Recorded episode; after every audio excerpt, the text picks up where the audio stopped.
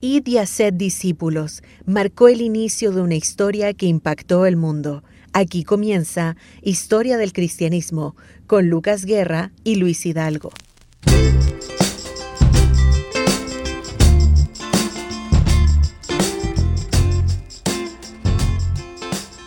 Muy buen día queridos hermanos, el Señor les bendiga en gran manera. Sean bienvenidos a una nueva edición de su programa Historia del Cristianismo. Y en esta oportunidad vamos a seguir compartiendo con nuestro hermano Luis Hidalgo el tema. Eh, hemos estado teniendo una serie de, programas muy interesantes, todos uno, uno eh, que va de la mano justamente con el otro. Y en esta oportunidad vamos a estar compartiendo sobre el contexto intertestamentario. Vamos a seguir ahí, ya llevamos una, una serie de, programas metidos acá para ver el contexto, para luego pasar ya al Nuevo Testamento y, que nos queden un poquito las cosas más claras. Eh, bueno, y en esta oportunidad vamos a estar compartiendo contexto intertestamentario, un paso breve por Grecia. Estuvimos viendo en los programas anteriores sobre la diáspora, cómo después del cautiverio muchos judíos se fueron, ¿verdad? Se fueron a, diferentes partes, algunos se quedaron, otros se fueron. Y estamos ya viendo un breve paso por las diferentes culturas, ya vamos a llegar más allá. Eh, Luis, el Señor te bendiga. ¿Cómo estás? Bienvenido. Hola Lucas, gusto saludarte mi hermano. Es un gozo nuevamente eh, estar en este lugar, sabiendo que el Señor ha dispuesto de este medio para poder enseñar al cuerpo de Cristo, a su iglesia y también a aquellos que no pertenecen al cuerpo de Cristo, que es nuestro anhelo, nuestro deseo de que puedan conocer a, Jesús, a nuestro Señor como su Salvador también, así que esto es una invitación para todos. ¿Te parece si oramos, Lucas? Sí, oremos. no sin antes recordar el versículo lema. Romanos 15.3 lo hemos tomado ya como, como el lema de, de este de este estudio, de, este programa, y dice pues, eh, perdón, 15.4, dice, tales cosas se escribieron hace tiempo en las escrituras para que nos sirvan de enseñanza. Por eso este es un programa de historia del cristianismo. ¿Se escriben para qué? Para nuestra enseñanza. y las escrituras nos dan esperanza y ánimo mientras esperamos con paciencia hasta que se cumpla la promesa de Dios. Tenemos el libro, el libro de los libros, la base, la verdad de Dios es eh, es la palabra de Dios en la Biblia. No creemos que contiene la palabra de Dios, sino que la Biblia es la palabra de Dios, es el, fundamento eh, por el cual nos regimos, es eh, la palabra que ha de ser predicada y enseñada y por la cual andamos, porque la palabra de Dios es lámpara a nuestros pies, lumbrera a nuestro camino. Pero junto con eso también, y detrás de eso, detrás de eso, quiero ser claro, está la tradición, está la historia que debemos considerar. ¿Para qué? Para que hoy podamos aprender de aquellas cosas que ocurrieron en el pasado y no repetirla, repetirlas el día de hoy. Así que oremos, Lucas, para comenzar. Bendito Dios, alabamos tu nombre por la oportunidad que nos das, por este medio radial y también virtual de llegar a tantas personas. Queremos ser de edificación para tu iglesia. Señor, que me puedas usar junto a Lucas para ser claros y para ser también cuidadosos con las cosas que se han de decir. Que tu nombre sea glorificado y exaltado en el nombre de Jesús. Amén. Amén. Luis, em, en el programa anterior, y bueno, es importante también informar a los hermanos que si usted tiene alguna pregunta, alguna duda, alguna consulta, algo quizás no le quedó muy claro del todo, tenemos un correo, Luis, especial para que ustedes puedan hacer llegar todas sus dudas, todas sus preguntas. El correo, querido hermano, hermana, a ver que está ahí tomando lápiz, papel, apuntando, es historia arroba Historia arroba ya para que tengamos este canal de, retroalimentación. Y bueno, justamente tenemos un par de preguntas ya que a través de, en este caso YouTube, nos un hermano comentó. Y tenemos una pregunta, Luis, como ya, ya, ya es costumbre de la semana pasada, ya que siempre partimos con un par de preguntas, quizás algo ya ha quedado en el tintero. Y el hermano interesantemente pregunta qué es el anacronismo o qué es un anacronismo en el cristianismo. Sabemos que por, por los medios que Dios ha provisto a, la radio, a la Radio Armonía, YouTube, algunas personas ven los capítulos anteriores eh, desfasados. Y tenemos esa linda ventaja de que algunos verán después y surgen preguntas eh, de los primeros capítulos. Damos gracias a Dios por eso. El anacronismo significa algo fuera de tiempo. Cuando yo eh, sostengo de que eh, Cristo en estricto rigor no es el fundador del cristianismo, entiéndase bien, me refiero al concepto, a la idea que tenemos de cristianismo. Sabemos que no somos cristianos si no, no somos de Cristo. De hecho, era un término era un término despectivo para referirse a los seguidores de Cristo como pequeños cristos. Pero decir que él fundó el cristianismo es un anacronismo, es algo fuera de tiempo. Porque cuando Cristo sube a los cielos, asciende al Padre, eh, pasan por lo menos 20, 30 años después ya cuando se configura lo que mm. conocemos como cristianismo. De hecho, dijimos también en, algunos episodios de que hubieron términos que probablemente eran otros por los cuales se conocía a los creyentes. Era creyentes, los que invocaban el nombre del Señor, ¿te acuerdas? Los del camino. los del camino, eh, entonces eran otros términos, el término cristianismo aparece mucho después. Entonces, eh, en eso hay que ser cuidadosos y mm. como ¿Cómo me refiero yo a anacronismo con un ejemplo? Imagínate ver un cuadro de la Edad Media con alguien usando un reloj. Sería algo anacrónico, fuera de tiempo. Ya como, como un reloj en la Edad Media. Es lo mismo. ¿Cómo decir cristianismo a Cristo si Cristo jamás él habló de cristianismo como concepto? Hmm. Sabemos que Él es la verdad de Dios encarnada, el, lo que dice Pedro como verdad fundacional de la iglesia es que tú eres el Cristo. Y cuando Jesús dice sobre esta roca, o sea, sobre su verdad de que Él es el Cristo, se funda la iglesia y ahí tenemos como varios inicios de la iglesia, el Viernes Santo, que se ratifica en la cruz con la sangre, el nuevo pacto, que es la constitución de la iglesia y después, días después, es eh, Pentecostés, cuando ya desciende el Espíritu Santo, entonces no podemos hablar como de un inicio en un momento, sino que es algo que se va construyendo, ¿ya? En eso eh, me refiero como algo anacrónico. También tú en programas anteriores has eh, citado bastante a Flavio Josefo. ¿Por qué Flavio Josefo es tan importante dentro de la cultura cristiana y más que de la cultura cristiana, de la historia en general? Es importantísimo porque Flavio Josefo nace después que Cristo asciende a los cielos, imagínate. Ni siquiera fue contemporáneo a, Jesús.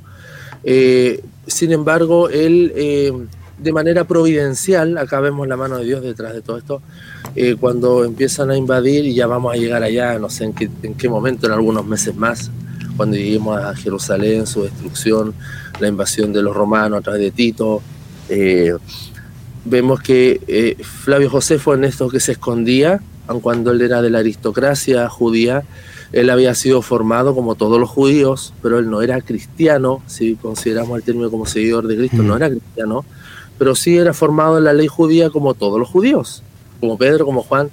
Entonces, em, eh, él un poco profetiza y dice, tú vas a ser el próximo emperador de, emperador de Roma. Y después el emperador, cuando ocurre eh, eh, Tito, se recuerda de este de como augurio que le hace Flavio Josefo, se acordó de él y lo toma para trabajar en el imperio. Así, muy brevemente. Entonces, como que Flavio Josefo le dio el, palo al gato con su augurio al decir tú vas a ser el próximo emperador y lo toma y por supuesto en esa formación, por eso digo providencial, él mm. empieza a recabar la historia de su pueblo, el pueblo de Israel, y parte desde la creación y después las guerras de los judíos, por eso tenemos dos grandes libros. De hecho, eh, creo que me parece, estoy seguro que ninguno de estos dos libros habla este, eh, en estricto rigor de Jesucristo, sino que en un libro se va contra Apión, él da un testimonio que se llama el Testimonium Flavianum, que da testimonio de Jesús propiamente tal. Entonces es importante, porque él no siendo un cristiano, un seguidor de Cristo, él escribe la historia de su pueblo, que se va, va en paralelo con la Biblia, con el Antiguo Testamento, con el Nuevo Testamento, la invasión. Eh, con el periodo intertestamentario también, la diáspora, o sea, todo él la cuenta, por eso es tan importante. Él es el primer historiador eh, cristiano, eh, le podríamos llamar, eh, más bien judío, porque el primer historiador cristiano fue Eusebio, ya como, como historiador de la iglesia. Así que mm. de todo ello uno va construyendo lo que va exponiendo también en este lugar. Así es. Y bueno, ya en el, eh, hemos estado también compartiendo en el programa anterior sobre los judíos. ¿Qué usos, qué costumbres tenían los judíos que eran tan llamativas para los pueblos, para las ciudades donde ellos llegaban? Bueno, eh, lo que más llamaba la atención, eh, lo dijimos también hace unos episodios, era su, firme monoteísmo. Eso llamaba la atención mm. porque donde ellos estaban, tanto en la diáspora de Oriente como en Occidente, estaba lleno de dioses. Por lo tanto, eh, cada, casi cada ciudad adoraba a su propio dios. No había una religión oficial, nacional, en ninguno de estos reinos, sino que se da una plena libertad, como una libertad de culto como la tenemos hoy en día. Por eso tú ves tantos, tantas creencias.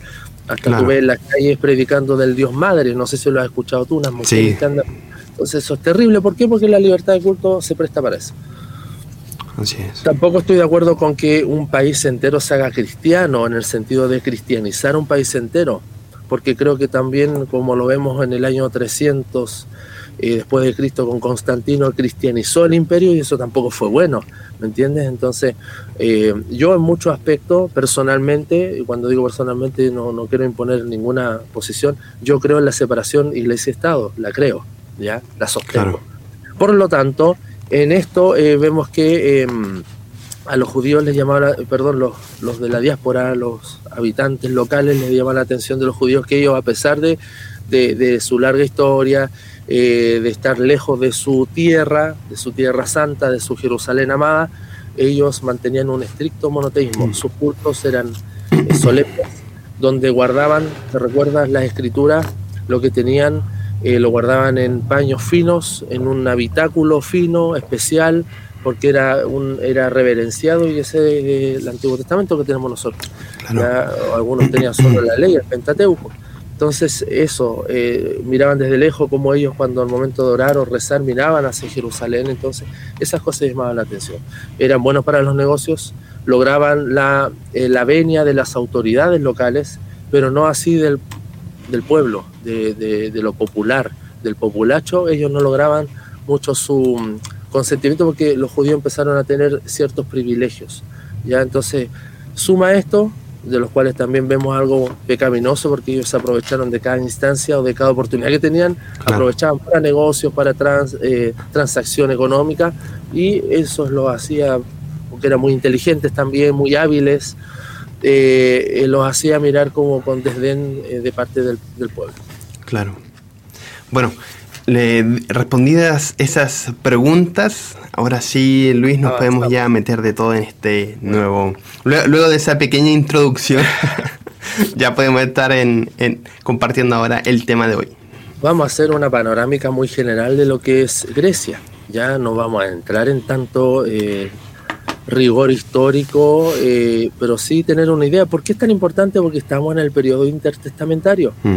y vemos que después Grecia y lo que ellos pensaban o lo que surge ahí como filosofía, que lo vamos a ver en el próximo episodio, si Dios quiere, un poco de introducción a la filosofía griega, es lo que va configurando el Nuevo Testamento en el pensamiento, en las prácticas, por eso hablamos de una cultura greco-romana, porque se fusiona con la cultura eh, romana, eh, el idioma que se hablaba era el griego, entonces tenemos que entrar eh, a conocer, bueno, quiénes son estos griegos, ¿Qué, qué es Grecia, cómo se configura, ¿ya?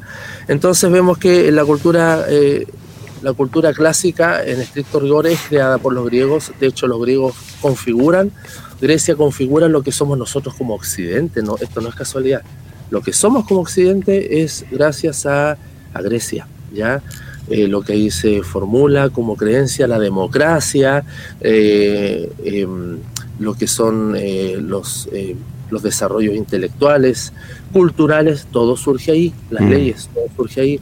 entonces, lo que conocemos como ciudad, la polis, la ciudad se configura ahí. Entonces, somos de alguna manera hijos como Occidente, hijos de Grecia, ¿ya? Hijos de Grecia.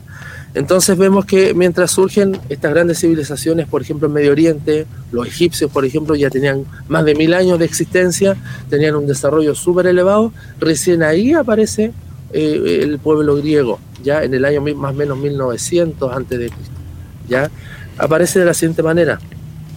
En el mar Egeo, ya ahí ven ustedes, eh, eh, si tienen un mapa de Europa, vean ahí y todo lo que rodea el mar Mediterráneo, ya está Europa arriba, debajo África, al costado Asia y acá está Euroasia.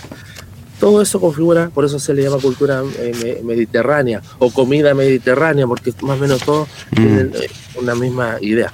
Entonces ese mar Mediterráneo, dentro de ese mar, perdón, ese, el, mar, si bien digo, había una parte que se llamaba eh, el mar Egeo, que era más pequeño, más cerca de la península y lo conocemos hoy en día como Grecia, se va configurando un poco esta, esta cultura, esta nación. ¿ya?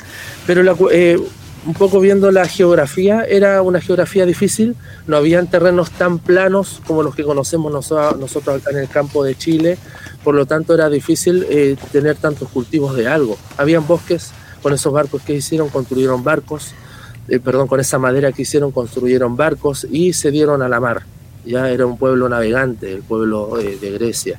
Está hablando desde el origen, de hecho ni siquiera estaban Grecia pero ellos, eh, al tener estos terrenos escarpados, montañas muy altas, muy cortadas, eh, tenían poco territorio, entonces miraron el mar como una manera de conectarse con el Mediterráneo y con otras zonas. Por eso ahí tú entiendes después, siglos después, cómo ellos llegan a todos lados, porque se hicieron, se hicieron a la mar.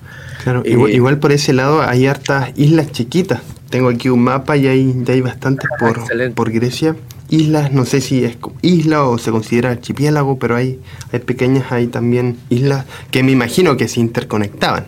Excelente, por lo menos eran 2.000 islas. islas. 2.000 islas. Uh. Entonces, eh, un pueblo con casi 2.000 islas eh, necesita tener conectividad marítima. Mm. Ya cuando ves a tu espalda que tienes grandes montañas, que es un terreno escarpado, que hay acantilados, que el terreno plano es poco, que hay solo bosque, que es difícil eh, eh, sembrar algo y cosechar algo, entonces ellos miran el mar. ¿ya? Eh, se hizo esencial el comercio marítimo. Los navegantes griegos se dirigieron hacia otros puntos del Mediterráneo. Ahí tenemos África, tenemos ya el extremo de Europa, donde está España, Portugal, hoy en día. Lo que quiero eh, impregnar en esto, em, Lucas, para los que nos oyen, probablemente algunos fue una, un, tedio, un aburrimiento en las clases de historia y geografía en el colegio. El tema es que tenemos que ir a esto para entender de que los países actualmente existen, solo que están configurados de distintas maneras, que hay una historia, que en esta historia palpable, real, que conocemos hoy en día de, países que se llaman Italia ahora o, Grecia, existen, ¿ya? Y que en esos mismos lugares geográficos se va configurando lo que conocemos hoy en día como historia, y en esto se configura la historia de la iglesia, la historia cristiana. En la época heroica, ya vemos los orígenes del pueblo griego. Y esto parte con la civilización minoica. La civilización minoica se da sobre todo eh, la parte más importante geográficamente, ahí si tiene un mapa va a ver la isla de Creta. Y en Creta se va a, dar esta civilización minoica porque toma el, el, nombre de su rey, rey Minos. ¿ya? Em, entonces cuando esto surge, ya en Egipto, como en paralelo, ya tenían un desarrollo súper elevado. Entonces cuando tú ves en estricto rigor, Grecia viene mucho después con su desarrollo, cuando los egipcios ya estaban a otro nivel, ¿te das cuenta? Em, y esto ocurre más o menos en el tiempo, así aproximadamente en el tiempo del éxodo del pueblo de Israel en Egipto, incluso un poco antes, para tener una historia paralela, ¿ya? Porque de esto no habla en estricto rigor la Biblia, pero sí lo habla la historia universal. Así que en el mar Egeo está Creta, como esta isla, seguro la puedes ver ahí en el mapa, que ganas de tener de repente una pizarrita y a mí me encanta enseñar, saben, yo uso pizarra, yo escribo en pizarra y me encanta enseñar con pizarra, pero entendemos que a veces eh, no se dan las, factibilidades técnicas. Entonces en el mar Egeo se da Creta y está el rey Minos. Eh, él convoca a un artista llamado Dédalo a crear una especie de eh, laberinto, un palacio lleno de piezas, por lo menos mil piezas, imagínate, y mm. dentro de este laberinto está lleno de salas, galerías, eh, está una extraña, eh, un extraño ser llamado el Minotauro. ¿Había escuchado de eso, no? Minotauro, sí. Para decir el hermano eh, Luis ya se perfiló, está enseñando mitología griega, pero hermanos, es necesario saber esto. Sí, es bien conocido, es bien conocido ayer todo. Bien conocido, ¿no? Era como una especie de hombre con cabeza de toro, bueno. Finalmente el, el monstruo, esto es parte de las leyendas y los mitos griegos pero vamos a darnos cuenta que no es tan mito ni tan leyenda porque vemos que en el siglo pasado descubrieron ruinas, por ejemplo, de este palacio en Creta, en, específicamente en el lugar de mm. Noxos. Noxos se descubre. Interesante. un tal Evans, un, tal arqueólogo Evans. Entonces, eh, tú dices, bueno, es mito, es leyenda, pero que hay realidad porque descubren que eso existió en verdad. Entonces, lo que puede ser mito, por supuesto, son esto de los minotauros. El monstruo fue muerto por el héroe griego Teseo, y Teseo era hijo de Poseidón, el dios del mar, el dios de los océanos. Entonces, esto es parte de la mitología porque ellos configuraron su religión a partir de los mitos. Y la otra mm. semana eh, me comprometo en el episodio a hablar, bueno, ¿qué tiene que ver esto de los mitos con la religión? Es que entendemos, y este es un paso importante para el pensamiento de toda la humanidad, se pasa del mitos al logos, del mitos a la razón. Lo que antes ellos podían explicar a través de mitología, ahora lo, tienen que explicar filosóficamente, el origen de todas las cosas. Y ahí se va configurando incluso eh, los primeros ejercicios, mira Lucas, teológicos. ¿Cómo explicas tú a los dioses? Entonces es importante llegar ahí. Seguimos avanzando. La mujer eh, en este contexto ocupaba igual una posición que el hombre, o sea, una posición igual, ¿ya? Eh, como comentaba, en el año 1900 después de Cristo, o sea, estamos hablando del año, el siglo pasado, un arqueólogo de apellido Evans descubre y, y, eh, desentierra el palacio que se llama Noxos, con Noxos.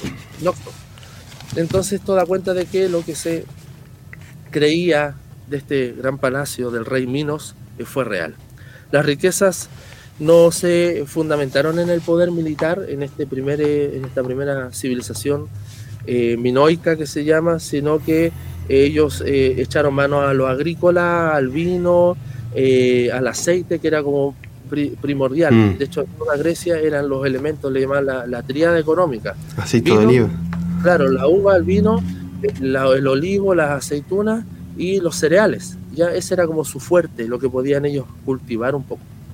Entonces, vemos en los palacios, en este palacio, eh, las pinturas en esta cultura o, civilización eh, minoica, vemos que eh, no hay escenas militares en estricto rigor, sino del gozo de la vida, ya son pinturas alegres, no de guerras, ya como uno podría creer.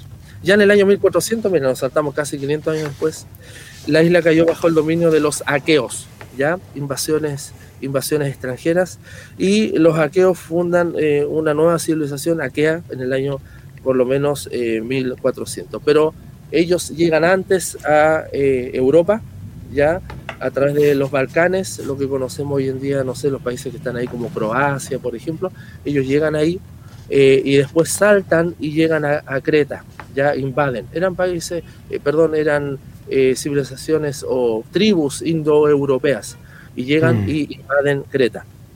Por lo tanto, dan paso de la civilización minoica a la aquea. Eh, de, los, de los reyes aqueos, eh, donde se van también mezclando en, Europa con los pelasgos, yo sé que son muchos nombres, hermano, pero sí. se van mezclando, surge entonces eh, una nueva cultura y dentro de esta cultura están reyes, los reinos más importantes que son Micenas y Tirinto. Y desde Micenas salían caminos los guerreros a invadir eh, con sus veloces carros de guerra. Ya, eh, de hecho, ellos en sus ciudades tenían unas enormes murallas y ellos decían en los mitos de que ellos, esas murallas eran construidas por los cíclopes, también un ser mm. mitológico, ya porque nadie podría haber construido tremendas murallas, las puertas del león que se llamaba, nadie podría haberlo hecho si no fueran unos seres eh, tremendos. Se encuentran tumbas después, los, arqueólogos, los arqueólogos hace eh, algunas decenas de años atrás, descubren armas de bronce, preciosas joyas, finas máscaras de oro de esta civilización eh, aquea, ¿ya? Eh, que funda ahora lo que se llama la civilización micena. Pasamos de la minoica a la micenas, ¿ya? Y en, en esta civilización micena, ya que está todo configurándose ahí en el mar Egeo, que lo acabamos de ver, vea usted un mapa, busque el mar Egeo, que está ahí, esto sucede ahí, ya en el año 1400 se apoderan de Creta. Uno de los reyes más importantes, Micenas, es el rey Agamenón. Pregunto, ¿alguien vio la película Troya con Brad Pitt de protagonista? Yo creo que todos ya la, le, hemos, visto. Yo la he visto como dos veces. Es muy buena. Sí, sí, muy buena la peli. Es una de las favoritas de mi hijo Luis Pedro. porque es un, evento histórico, algunos dicen que es leyenda, pero ahí está el rey, eh, el rey eh, Agamenón era un rey de Micenas, de esta nueva civilización, ¿ya? Eh, eh, realiza una expedición y lucha contra Troya, que Troya ahora queda en el lado de Turquía. Ahí tú puedes ver el mapa, en el lado de Turquía queda Troya, ¿ya? Porque los países que conocemos hoy en día se van configurando geopolíticamente después de muchas guerras. Entonces no podemos pensar que, ay, eso ahora no es de Grecia o no es de la civilización eh, micenas, no, porque han pasado siglos, Pero si queremos situar en algún punto, queda por Turquía lo que conocemos como Grecia. Ya en el año 1200 a.C., entonces eh, invaden otra, otras civilizaciones llamadas los dorios y van invadiendo y invaden a los aqueos, ya que tenían esta cultura eh, micenas. Y ahí tenemos entonces Troya que eh, triunfa siglos después, esto más o menos el 700 después de, antes de Cristo, perdón, 700 antes de Cristo aproximadamente, para que se ubique ahí, tenemos el relato de Troya, Agamenón, que el, rey Priamo de Troya, eh, tenemos al héroe también eh, eh, Odiseus o Ulises, como se le denomina, ¿ya? Entonces esto ocurre. Vienen los dorios, invaden ya nuevamente y captan eh, lo que ya, mira, mira todas las mezclas que se van configurando en los tiempos, en los siglos, ahora vienen otros, los dorios. Muchos de los que abandonaron de lo que era la civilización micenas, abandonan, eh, abandonan esa región y se refugiaron en el Ática, que es lo que conocemos hoy en día como Grecia, en el Ática, ¿ya? El Ática. Y ahí eh, se va dando también, em, otros pasan a otra región llamada Jonia, ya eh, que queda por donde está Turquía y de la mezcla de estos de todos estos pueblos, los micenos, los jonios, los dorios, se configura lo que conocemos hoy en día como Grecia. Mira qué interesante. Hicimos un barrio que sí. se configura ahí lo que conocemos como Grecia. Ahora entramos al mundo homérico. Homero era un escritor famosísimo, importantísimo de estudiar, y él escribe dos grandes obras como que lo hace leer en el colegio, de hecho, y algunos le van a ¿por qué no leí la Iliada y no leí la Odisea. ¿Por qué no hice mi tarea de leer esos libros? Porque ahí justamente relata mucho de lo que usaban ellos, los griegos, ya en esta configuración de siglos, ellos lo usaban para eh, configurar su religión, su creencia, su vida cívica. Eh, Homero da cuenta de lo que sucede justamente en Troya, eh, de las aventuras de, de este rey, del héroe también como Ulises, ya de lo que sucede en Troya. Así que esto se escribe más o menos en el año 8 y 7 aproximadamente antes de Cristo. Se recuerdan que la diáspora judía ocurre más o menos en el año 5 o 6 antes de Cristo. Esto es un poquito antes, un poquito antes para que nos vayamos ordenando, ¿ya?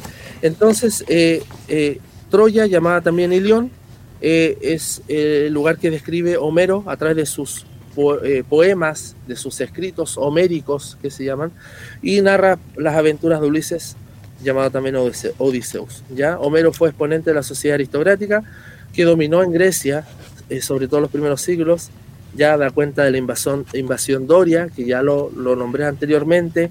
Em, habla de lo que es el héroe homérico, o sea, cómo el héroe homérico es importante, es alguien que se domina a sí mismo, que de alguna manera alcanza fama inmortal en las luchas heroicas. ¿ya? Entonces lo que hace Homero es configurar un poco, eh, y, voy a usar un término, lo que es la primera teología de los griegos, Homero, porque él da cuenta de que también de las formas de creencia de la religión griega. Los poemas homéricos se convirtieron en la base de la educación griega. Los niños tenían que exponer, tenían que leer pasajes completos de Homero, de la Odisea, de la mm. Iliada, eran como los textos base, porque sabes tú que la educación era dada en casa, no habían colegios, en casa los papás eran eh, los responsables de la educación en casa de sus hijos. Mira qué importante. Nosotros en mi familia somos homeschool, mi esposa hace homeschool con mis hijos hace cuatro años, entonces eh, es, muy, muy difícil, por supuesto, pero vemos que era importante, o sea, ya de siglos atrás los papás tenían que educar a los hijos. Avanzamos, entonces el joven griego recitaba los versos de Homero, conocía a los dioses y a los héroes, porque también Homero da cuenta un poco de este panteón de los dioses. Un, eh, un investigador de apellido Schliemann ya en el siglo pasado, eh, quiere un poco tomarlo de Homero y dice, vamos a descubrir si esto es verdad. Y sabes tú que encuentra muchos restos de lo que él describe, las ruinas de Troya, por ejemplo, dice que Troya estaba escondido como en siete ciudades debajo de lo que él descubrió. O sea, uh. había nueve ciudades en total superpuestas, una sobre otra. Y por lo menos la séptima, la penúltima, era Troya. Imagínate qué, qué, importante como Dios, de alguna manera, que el Dios de la historia Ya, por eso que esto no, para mí es tan deleitoso que conozcamos de esto, eh, podamos ver que esto es real, que esto es real. ¿ya? Em, así que los hallazgos arqueológicos van dando cuenta, así como descubrimos después que se, eh, se, descubre que existió David, que se descubre que existió Salomón a través de los hallazgos arqueológicos. Sí. Así que Vemos también que surgen los reyes y nobles, los cantos homéricos contienen numerosas referencias a la vida económica, la organización del, hogar, ya, o social, política de los griegos en los siglos que siguieron a la invasión doria. Ya, eh, todavía no había moneda, lo que usaban para un poco los trueques eran como la res, que se llamaba una cabeza de ganado. Por ejemplo, una esclava costaba cuatro cabezas de ganado, pero valía oh. más, pero valía más una armadura que valía nueve. O sea, una armadura valía más que una esclava interesante. Eh, los reyes no sentían eh, rechazo al trabajo, ellos siempre se muestran ahí como trabajando, como haciendo algo. Y Ulises, que este héroe que vemos en la película Troya, por ejemplo, se gloriaba de él haber construido su propio barco y de haber hecho su propia cama, según los relatos de Homero. Mira qué interesante. Eh, así que la, la actividad ya en este momento más importante era la lucha en el sentido de que había que eh, mirar a otros lados, tenemos poco territorio para cultivar, debemos mirar a otros lados, debemos conquistar. La accidentada geografía de Grecia eh, contribuyó a que cada tribu se constituyera de manera independiente una de otra, por eso que vemos tiempo después surgen las polis griegas, ciudades-estados. Cada ciudad tenía su rey y, cada ciudad tenía a sus personas que eran ricas y configuraban sus propios ejércitos, compraban sus propios ejércitos, eh, eran dueños de un... Es como que cada comuna acá en Santiago fuera un reino. Y tenían su gente, su forma, su vestimenta, su religión y su configuración política. Las polis griegas se van configurando, muchas de ellas, en, todo, en toda la región. Surgen asambleas populares, aquí ya estamos avanzando, y de todo esto también da cuenta los escritos de Homero. Eh, así que van surgiendo también eh, eh, lo que conocemos como los dioses griegos, el panteón, en el monte Olimpo están los dioses que son inmortales, ya, pero los dioses participan de la vida de los mortales los dioses son cercanos a, la humanidad. ¿ya? Nosotros que tenemos el Dios verdadero, Jehová nuestro Dios, eh, un Dios trino, Dios Padre, Hijo, Espíritu Santo, sabemos que en el origen, en el jardín del Edén, también se relacionaba con la humanidad eh, de manera estrecha con Adán, hasta que el hombre peca, hay una distancia, pero Dios, sin embargo, se sigue relacionando.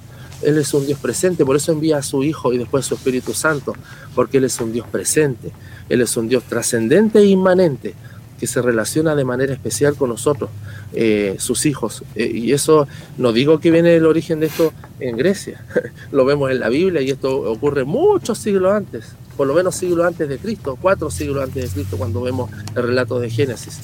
Pero quiero que entendamos cómo hay cosas que son muy paralelas en esto. Sí. Luis, estamos llegando a, la, a la pausa, es momento de hacer una pausa. Y, bueno, estamos súper ahí eh, entretenidos, aprendiendo también acerca de estos temas que, son súper interesantes también de poder compartir, que es acerca de la historia universal, pero que también lo podemos llevar todo hacia el cristianismo y sacar aprendizaje de ello. Estamos compartiendo el periodo intertestamentario y en esta oportunidad estamos compartiendo sobre un breve paso por Grecia. Un viaje en avión. Un viaje mirando de, arriba abajo. Bueno, queridos hermanos, vamos a una pausa y ya volvemos. No se separe de la sintonía. Juntos somos Armonía. Más de 30 años como ministerio llevando enseñanzas de la palabra del Señor. Todo esto ha sido posible por la mano de Dios y el amor de los hermanos que comprometidos ofrendan para sostener la obra del Señor. Si deseas ser parte y apoyar el ministerio, te invitamos a ofrendar desde Chile a la cuenta corriente del Banco Estado 60 50 174 y desde el extranjero a través de PayPal. Encuentra el link en nuestro sitio web armonía.cl. Armonía, unidos en Cristo.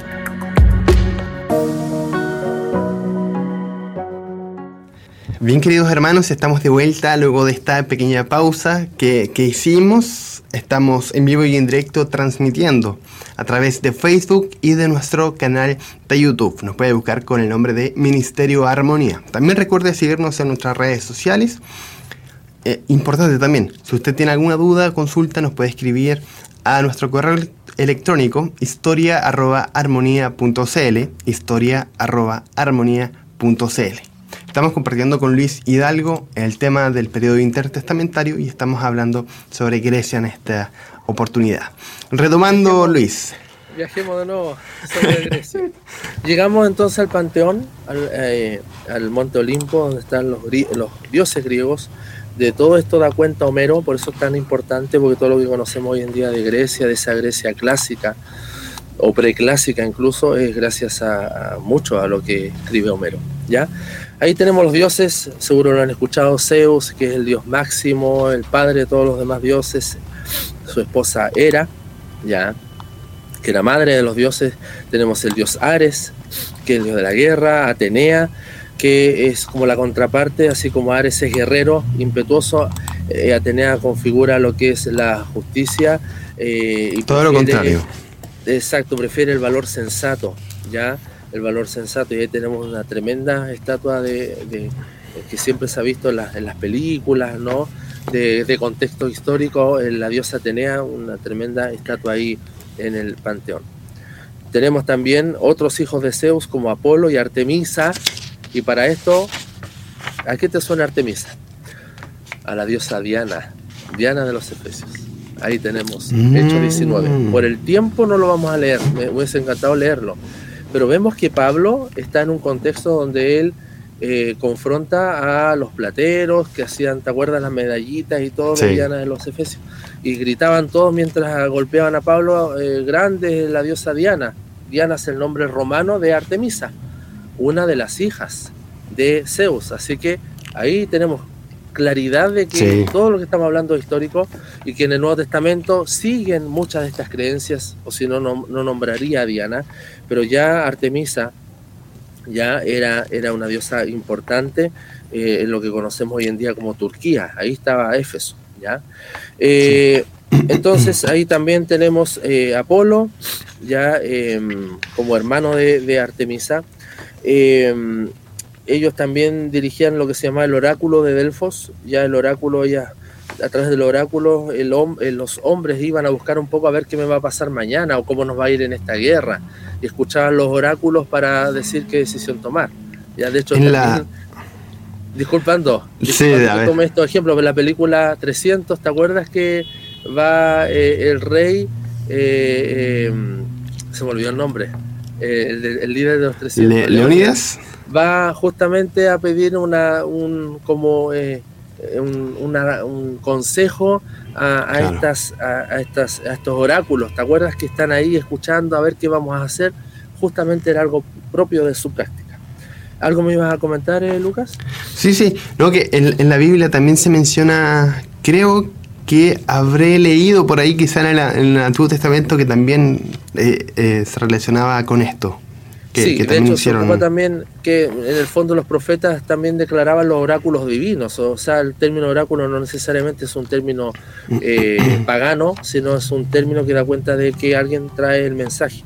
Y ahí llegamos a Hermes.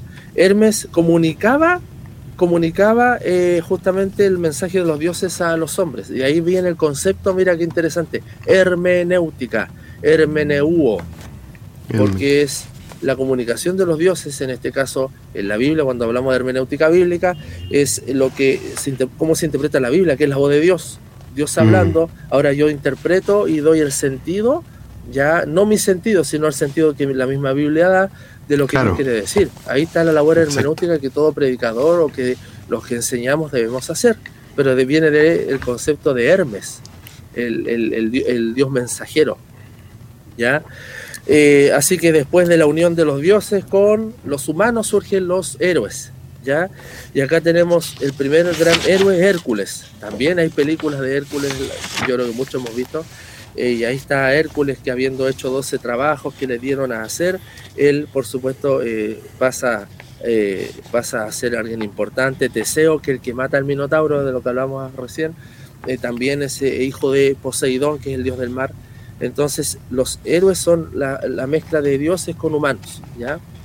Eh, los dioses para mantenerse joven tomaban néctar y la ambrosía que era una especie de néctar o un manjar de, basado en una planta, y eso los hacía ser inmortales. ¿ya? De hecho, la palabra ambrosía en griego significa eso, inmortal.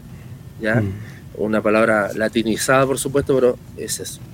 Así que de la religión eh, lo importante es que deriva la, la moral, cómo debían vivir las personas en su justa virtud, evitar la soberbia, evitar las prácticas eh, destempladas, ¿ya? y eso era propio de la religión que ellos iban configurando con sus propios dioses.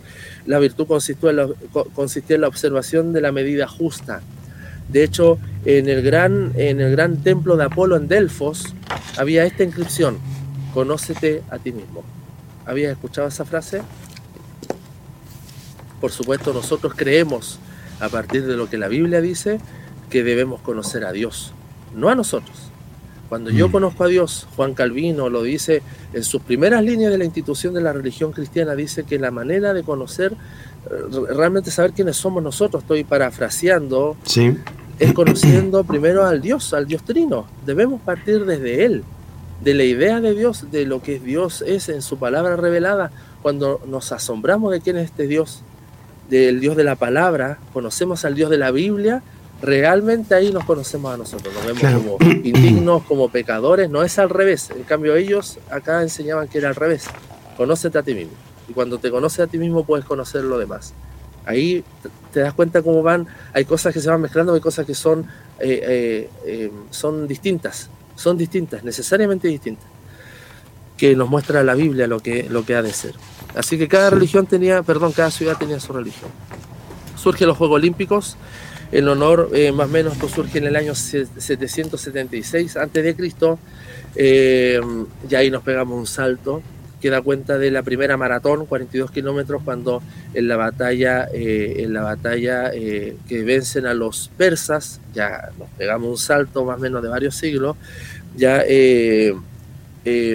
el, guerrero griego corre a la ciudad, a Atenas, a dar cuenta de que se ganó esa batalla, que fue una de las batallas importantes.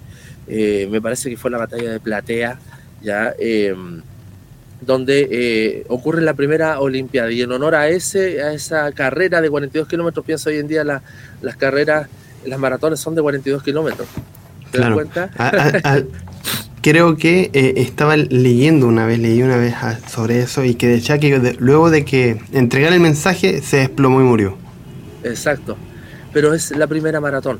Y entonces en honor a eso, cada cuatro años, igual que hoy en día, te das cuenta cómo Grecia va configurando nuestras prácticas, se realizaban los Juegos Olímpicos. Consistían básicamente en cinco días, el primer y último día eran de ofrenda a los dioses, los tres días eran de competición, las mujeres eran aceptadas de manera eh, circunstancial, no era, no era la mujer abierta a la competición para ellas, pero sí algunas participaban y estaba la lucha, estaba el lanzamiento del disco, la jabalina, la carrera eh, y básicamente eso, no era el pentatlón, era eso los Juegos Olímpicos, ahora tenemos otra.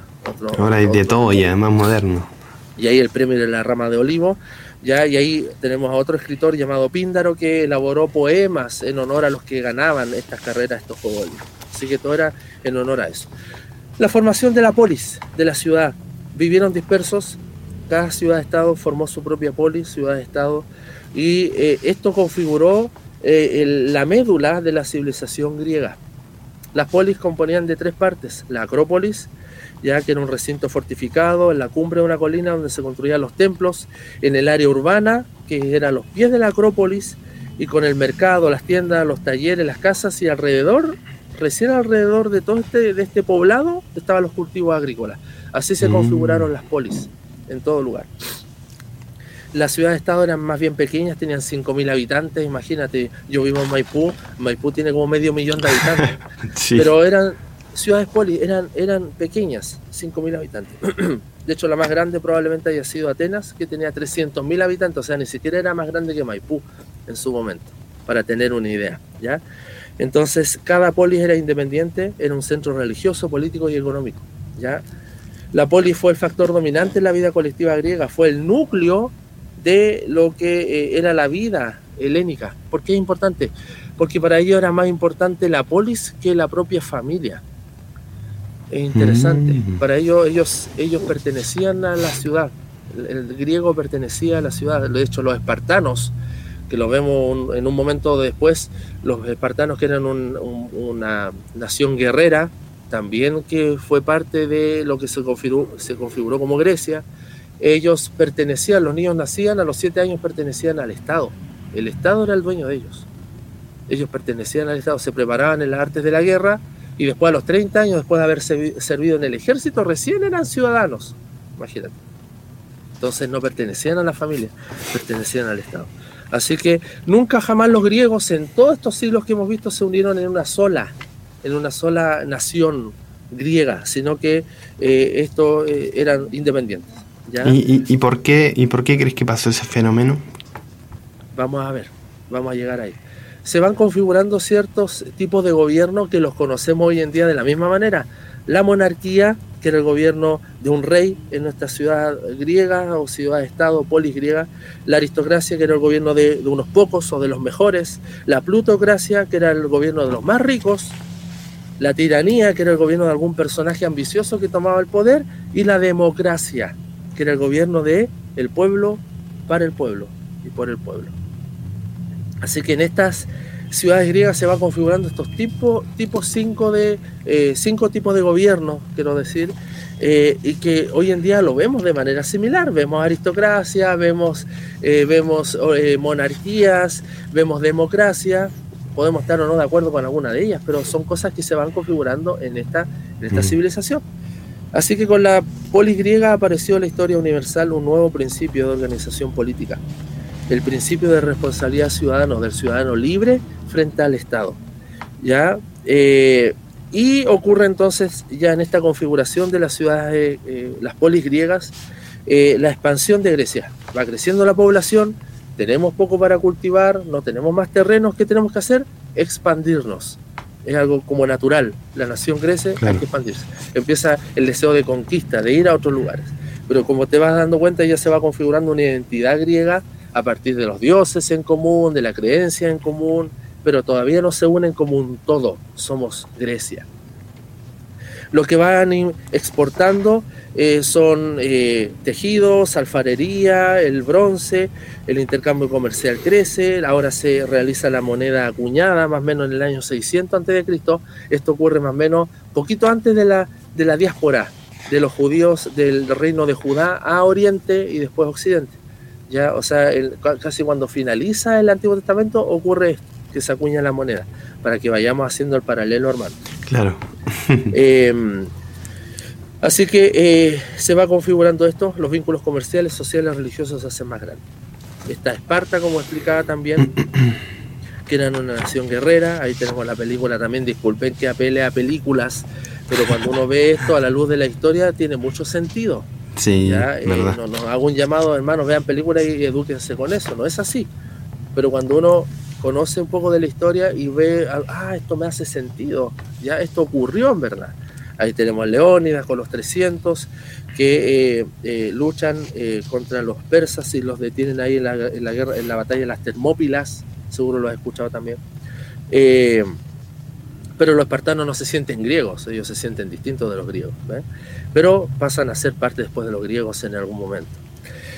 Se constituye políticamente Grecia, ya eh, surgen legisladores em, y luego de muchos procesos históricos surge un consejo de ancianos o jerusía, ya para empezar a invocar al pueblo y preguntar a los ancianos, bueno, cómo debemos, cómo debemos relacionarnos, cómo debemos vivir como ciudad, eh, la educación y la forma de vida. Ya expliqué también algo de que eh, ellos de alguna manera los, hijos, sobre todo los espartanos, pertenecen al Estado, y este Consejo de Ancianos surge en el Estado espartano, sobre todo allí.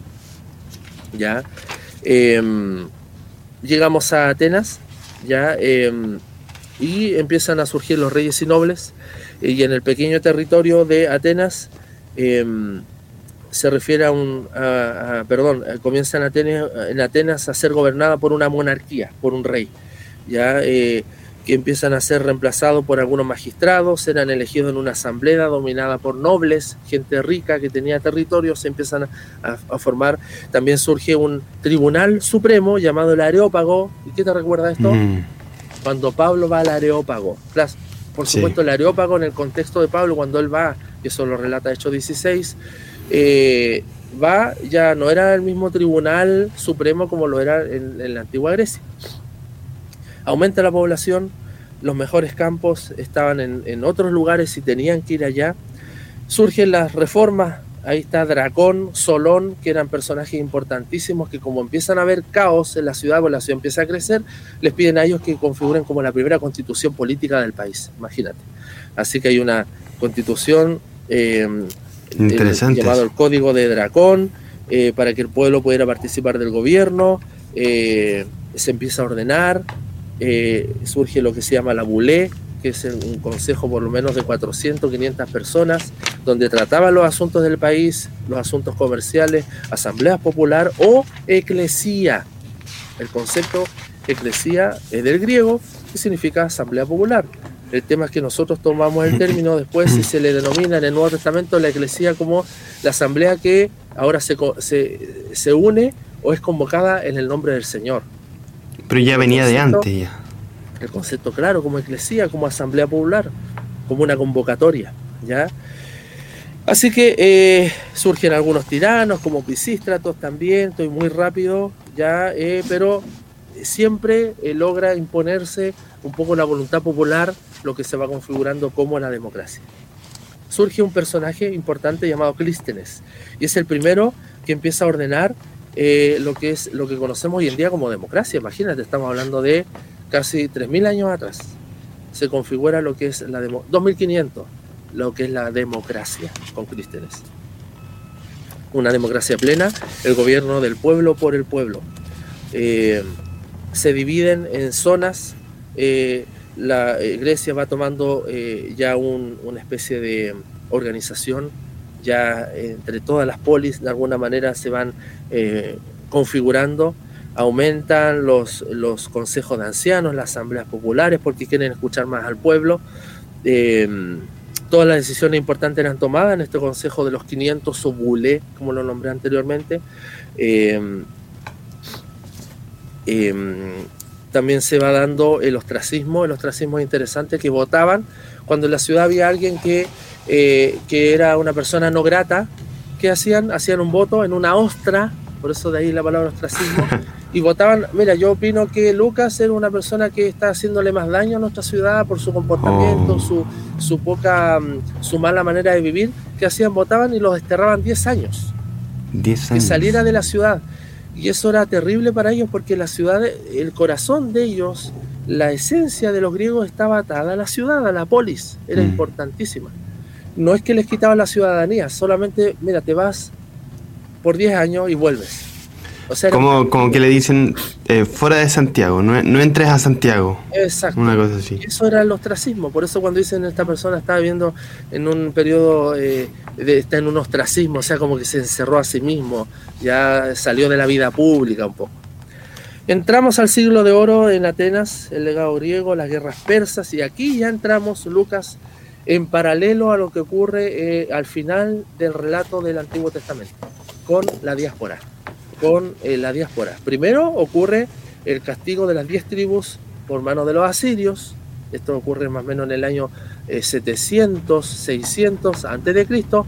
130 años después viene el castigo de los babilonios al pueblo de Judá, al, reino de Judá.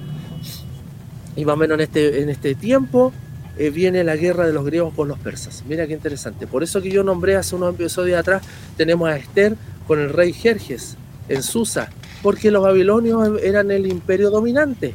Los griegos no eran el imperio dominante todavía. Acá nos hemos enfocado en una parte del mundo. Pero no eran el imperio dominante. Ellos están creciendo, están manifestándose, se están configurando. Pero empieza ya una guerra con los persas porque los persas están arrasando todo, invadiendo todo. Entonces llegan a Grecia. Y ahí tenemos al rey que lo nombra el libro de Esther también, uno de los reyes eh, Jerjes o probablemente el hijo el nieto de este, el que nombra, y esto estamos ya en el año 500 antes de Cristo. Entonces se levantan eh, estas, estas, guerras con los persas. Eh, Darío eh, envía una escuadra persa a las playas de Maratón y aquí ocurre la primera maratón donde surgen los Juegos Olímpicos en honor a esto. Yeah. Justamente tú nombrabas de que este guerrero corre ateniense a dar cuenta de esta victoria y muere. y el nuevo rey persa Jerjes hizo un segundo intento, como en, la, primera, eh, en la primera batalla eh, pierden. Eh, diez años después va otro rey persa, ya no es Darío, ahora es Jerjes, y un ejército persa atraviesa el Helesponto y llegando a las Termópilas. Y ahí está la Leónidas con los 300, y eso es verdad, es real. 300 espartanos heroicos resisten y no queda ni uno vivo y detienen también de alguna manera, porque vuelven a haber otras oleadas de, invasiones persas, ya invaden parte del Ática, lo que conocemos como Grecia, destruyen algo de Atenas, queman los santuarios de la Acrópolis, pero eh, después en una batalla naval, Temístocles, que si ves la película 300, la parte 2, ahí está el Temístocles. ¿Hay parte 2? ¿Ah? ¿Hay, una batalla naval, hermanos, perdónenme si estoy tomando esto para que logren ver que estos son eventos históricos.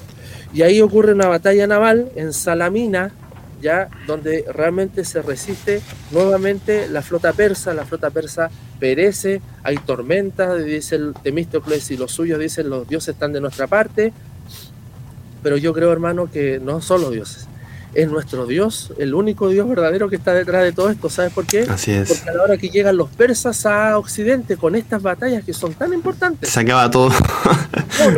no, existe, Occidente, no existiríamos. O estaríamos invadidos de otras creencias probablemente. O sea, de mm. alguna manera Dios detiene todo eso para que después avance el cristianismo. O sea, yo veo realmente la providencia de Dios, por eso me fascina tanto, me apasiona porque veo cómo Dios está detrás de todo esto. Yo dice los dioses, pero es nuestro Dios que está detrás de todo esto. Y vemos en último la última batalla importante, ahí tenemos las Termópilas que detienen a los persas, Maratón antes, ahora Temístocles, invade la, eh, detienen la flota persa y después la última batalla, esta sí es en Platea, yo me equivoqué recién, esta sí es en Platea, Pausanias, un general griego, detiene definitivamente y Grecia queda libre, queda salvada la civilización helénica, por lo tanto, y fue lo mm. primero que dijimos, la civilización occidental queda eh, salvada por esta batalla y los persas no insisten más en invadir Occidente.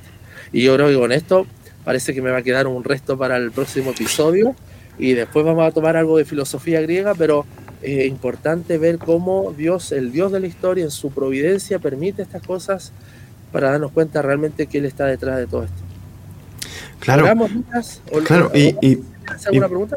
Sí, bueno, algún hermano que quizás llegó como a la mitad del programa, quizás se pregunta, pero están hablando solamente de, los dioses, de, mitos, quizás le, le, puede causar ruido. Eh, nosotros estamos compartiendo estos temas porque también queremos ir un poco más atrás para poder entender en cierta forma cómo reaccionaron después los griegos cuando llegaron los judíos. ¿verdad? Para entender un poco las costumbres y, tratar de, entender el pensamiento y qué pensaban cuando llegaron y, estuvieron, digamos, compartiendo con, los judíos.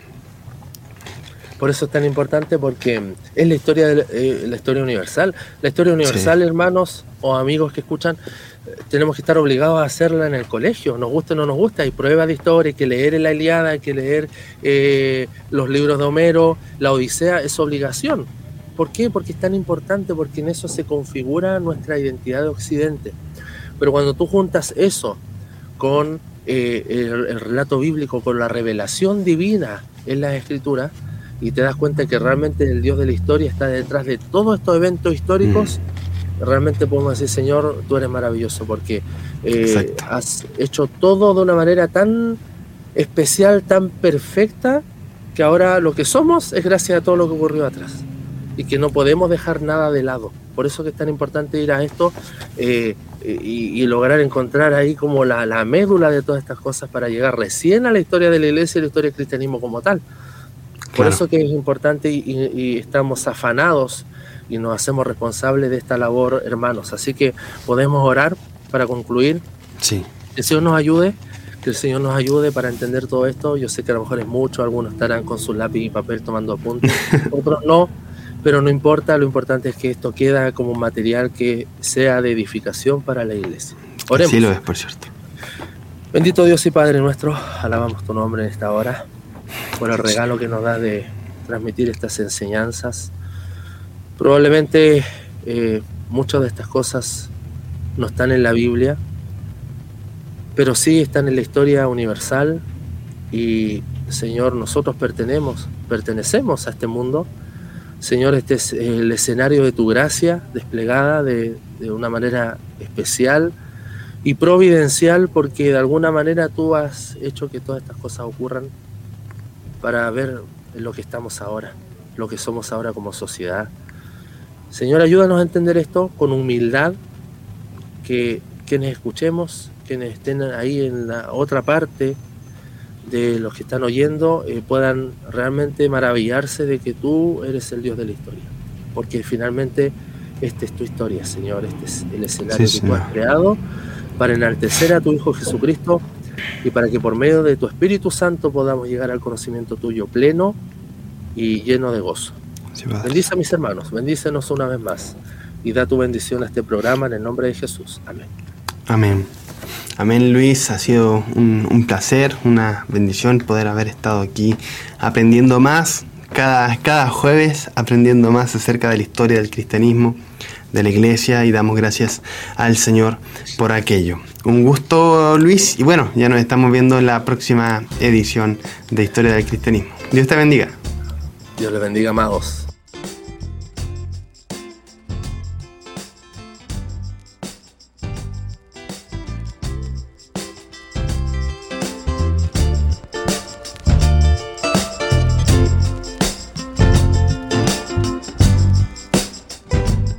Encuentra Historia del Cristianismo en Spotify, Apple Podcast y armonía.cl. Cada semana un nuevo episodio.